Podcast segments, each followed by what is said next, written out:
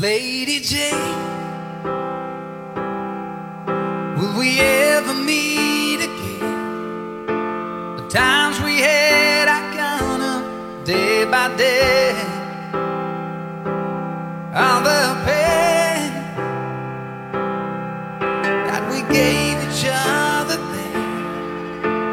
Good morning and hello everybody. Welcome on board American English Express. I'm your host Oliver. 各位好，欢迎搭乘美语早班车。 Love will last for 这首歌曲叫《Let It Rain》。 尽管这个季节好像对我们中国很多地方是不大可能 rain，反而呢应该是 let it snow，下雪的可能性比较大一点。其实今天呢，我想跟大家去聊聊，那我们在英文当中学习了很多和天气相关的词汇，不管是刮风、下雨、出太阳，我相信很多人都会讲。可是你知道吗？有很多和天气相关的词，它有很多的一些其他方面的一些表达，特别当它们出现一些不同搭配的时候。所以今天大家要知道，一些表示天气的词，实际并不止天气那么简单。说到天气呢，我相信啊，刮风下雨、出太阳，一定是我们特别常见的词汇。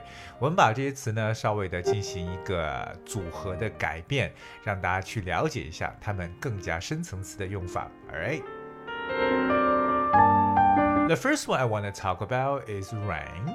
我们来看一下雨。大家知道 rain 是下雨，那么英文中有一个说法叫 rain check，两个单词 rain check。check, C H E C K. All right, rain check. What is rain check? 特别这个 rain check 这个词组呢，喜欢和动词 take 来进行搭配，变成 take a rain check or take a rain check 都可以。So rain check 和下雨其实有一定的关系了。But if you say you will take a rain check on the offer or suggestion, you mean that you do not want to accept it now, but you might accept it at another time. 这是对 rain check 这个词组的英文解释，它的意思呢，就是你可能目前是无法去接受，但是呢，哎，可以日后呢去接受的一个邀请或者建议，and that is rain check。而且我们经常会使用的词组是 take a rain check。 其实 take a rain check 这个短语是来自美国的 baseball，就是棒球比赛。我们都知道棒球比赛一般都是在 outdoor，在室外的，对不对？那如果我要是买了棒球赛的比赛的门票，可是由于今天下雨而没有这个，而比赛取消，那这样子的话，那你这张票还有用吗？当然有用，因为你可以 take a rain check。对不对？就是改天的这样一层意思，所以我们把这个 rain check 它的这样一个翻译就理解为改天吧。这一次估计不行，but you know we can take a rain check。比如说呢，我本来想请你喝杯白兰地，但是如果你想改天的话，那也可以。I was planning to ask you, uh, to ask you in for a brandy, but if you want to take a rain check, that's fine. 所以以后大家如果说你周遭的朋友邀请你去做一个什么事情，可是由于你无法当时答应，无法当时去做，你告诉对方，哎，改下次吧。这个时候你就可以讲，How about a rain check? Or Can I take a rain check? Can I take a rain check? 其实它的意思也就是 What about next time? 下次可不可以呢？说完 rain check，跟大家讲的第二个，也是我们在气象当中知道的一个词，就是 thunder，t h u n d e r，不知道多少人认识这个词，thunder，很好听的一首歌，来自 Imagine Dragons 梦龙的歌曲 Thunder，在应该说是前两年的节目当中，跟大家经常播放这首歌的 Thunder。But here is the phrase: it says steal someone's thunder。steal someone's thunder. Steal, S T E A L。我们知道 steal 表示为偷，是不是偷走了？偷走某人的 thunder 是什么意思？我们知道什么叫 thunder，OK？So、okay? thunder is the loud noise that you hear from the sky after a flash of lightning, especially during a storm. 所以 thunder 就是大。 在夏天，尤其是经常见到一种自然现象，就是打雷。对不对？闪电之后就会出现 thunder。那么 steal someone's thunder，我们把这个短语字面意思来描述一下呢，就是感觉是偷了某人的雷，是什么意思？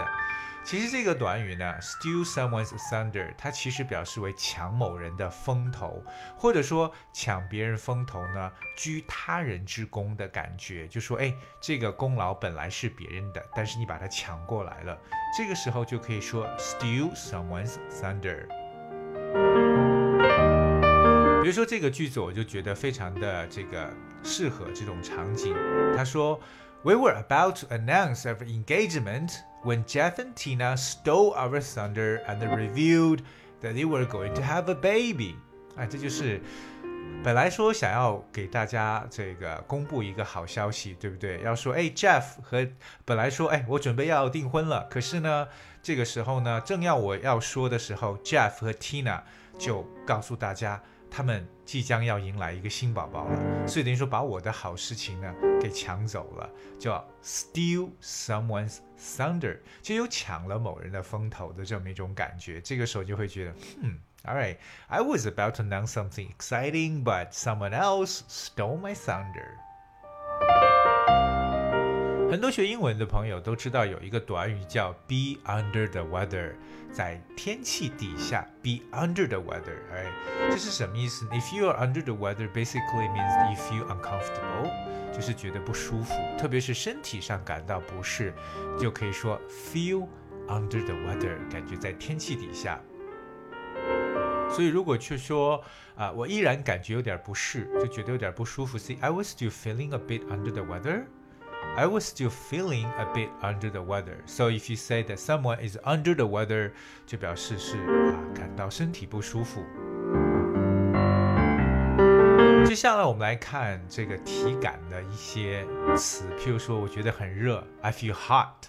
这个 hot 用的也特别多，比如说 a hot topic，对不对？大家最容易理解的 a hot topic 就是一个热门话题。这个 hot 不是身体感到热，but the hot 跟这种 topic 词搭配呢，或者和 issue 这样的词搭配，呃，表示的是，you know something that's very important at the present time and is receiving a lot of publicity，就表示为非常热门的一些话题啊或者问题，我们常说 a hot topic。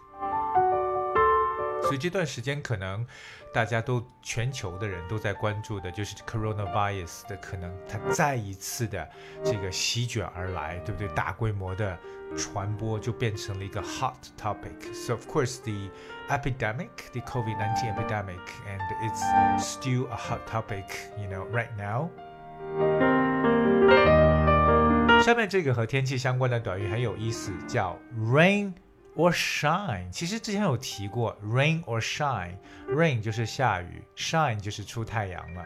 So rain or shine 其实表示为在任何情况下，就是不 care 天气是什么样子，也就是无论刮风还是下雨，形容做一个事情呢一直在坚持。大家第一想到的会不会是美语早班车呢？Right? Because American English Express, you know, says hello to everyone every day. Rain or shine, right? 所以其实美语早班车真的是无论刮风下雨，每一天都跟大家来打招呼。所以大家知道，如果当你坚持每天都在做一个事情，就是 you do something, rain or shine。但在这里，我相信不光是我，还有我们这个很多很多的这个听友，我知道有非常多的听友，其实每天都在坚持来收听 American English Express. Of course, I know you are listening to the show. Every day, rain or shine。那么今天大家就可以把 rain or shine 这个短语加在后面，表示无论刮风还是下雨。比如说呢，他每天早晨都要出去跑步，可以说是风雨无阻。He goes jogging every day, rain or shine。接下来和大家去描述的，我们刚刚说完这个 hot 之外呢，跟大家再来提一个 cold 冷的。But here's a phrase. It says, "Leave someone out in the cold." Leave someone out in the cold，就是把某人留在 cold 的外边是什么意思？If you leave a person or organization out in the cold, you ignore them or do not include them。 其实这个短语 leave somebody out in the cold 就是冷落某人的意思。对，当你去忽视、忽略、排斥、冷落某人，就是 leave someone out in the cold。那么这里边有一个句子，就是说，他们担心发展中国家在当前的世界贸易谈判中可能会被冷落。They expressed concern that developing countries might be left out in the cold in current world trade talks。所以各位重点记住这个短语叫 leave somebody out in the cold。下面跟大家分享的这个短语叫 in a fog。我们知道 fog，f o g 表示为雾，对不对？冬天容易起雾，in a fog。 那在雾当中，当然你什么都看不清楚了，所以其实 in a fog 就表示为一团糟，或者说是很困惑的，因为你看不清楚。比如说呢，整整一天他的头脑都是昏沉沉的。He went through the day with his mind in a fog。OK，所以各位记住，in a fog。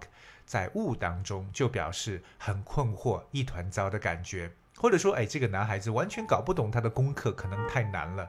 The boy is in a fog about his schoolwork. The boy is in a fog about his schoolwork. All right.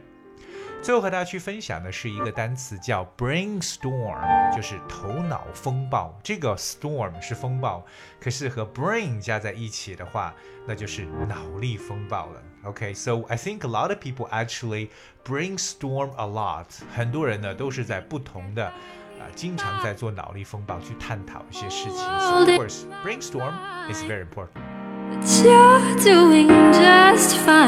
今天跟大家去分享了一些和天气、气候相关的词语，它的一些不同的表述和搭配，会发现呢，这个英文的单词使用真的也是非常灵活，而且呢，有很多它自己的魅力。所以希望各位呢，能够好好的去进行记忆。Okay，all right，I guess this we have for today's show。今天节目呢，送上一首歌曲《Shine》。希望这首歌能为各位今天的生活带来一些些许的阳光。Thank you so much for tuning. I'll see you tomorrow.